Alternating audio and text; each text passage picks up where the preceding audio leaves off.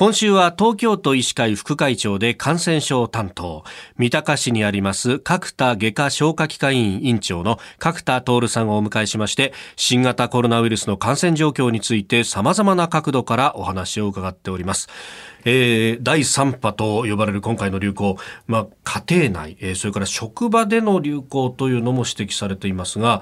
会社での対策について今日は伺っていきたいと思います。あの従業員の健康状態がどんな時に自宅待機したりとかっていうのを指導すべきなんですかね？はい、あのやはり普段と違って体調が悪いっていうことですね。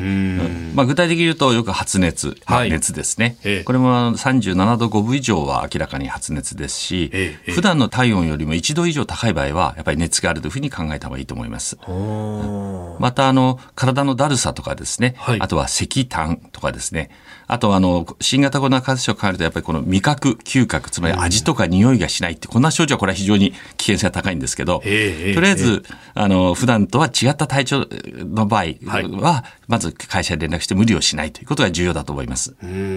ただ、この新型コロナ感染症に関して言うと、かかってても30%は症状がないんですね。うん、それと、感染者の半、あの、初期症状、最初の症状の発熱は約半分なんですよ。あ、そうなんですか。ですから、熱がないからといって安心もできないし、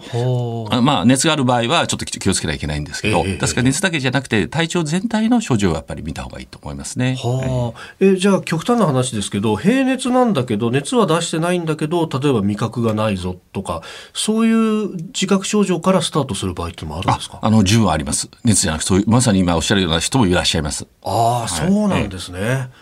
でこれあの会社の中でこう新型コロナの方が出たと。そうするとこう周りで働いてた人はこれどうなんですか？みんな基本濃厚接触者って扱いになるんですか？あの濃厚接触者かどうかは最終的には保健所が判断するんですけどその皆さんがちゃんとマスクを普通につけてて、はい、ちゃんとしっかりと手洗いをして、ええ、あのその感染者の人のあのしぶきをこう直接浴びるような状況でなければ、うん、濃厚接触者には通常なりません。あそうなんですね、はいなんかイメージで隣が出たら俺は必ず濃厚接触者だみたいな風な思い込みがありますけどそこは厳密に切り分けがあるんですね。はい、そこはあのお互いがちゃんとマスクをして、はい、そしてあのきちっとしたその今言った手洗いとかしていれば濃厚接触にならない。と思います。はい、でこれ会社としてはその後こうね、えー、なんかこう、どこどこフロアで出ましたとか、なんか、何々部で出ましたぐらいしか、こう、アナウンスしなかったりする場合が多くて、これ、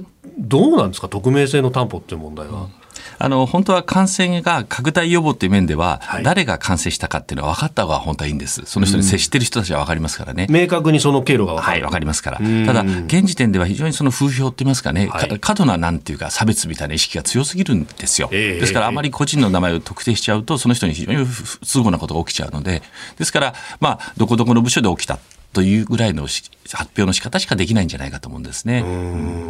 でこれ、まあ、予防策としては会社の中ここのところはオフィスとかで窓開かないところとかも多いじゃないですか。どういうことしてたらいいですか？あの少し換気をしていただくななあの室内でもいいですからね、ええ、空気の流れを作っていただくということが重要です。なるほど、うん、じゃあ、うん、ドアを開けたまんまでそうですね。はいあとはやはり基本的にはもうしっかりとマスクしていれば、まあ、万が一その人はウイルス持ってもね、飛散はほとんどしないので、やっぱりマスク着用は重要です。でやっぱりって会社で映ってる場を見ると、オフィスではなくて、はい、その後休憩室であったりとか、タバコを喫煙室であったりとか、はい、つまりその次違う場所で映ってるんですよね。なるほど。だからそこでやっぱり油断しない。ほとんどオフィスでは映ってないと思いますね。ああ、そうなんですね。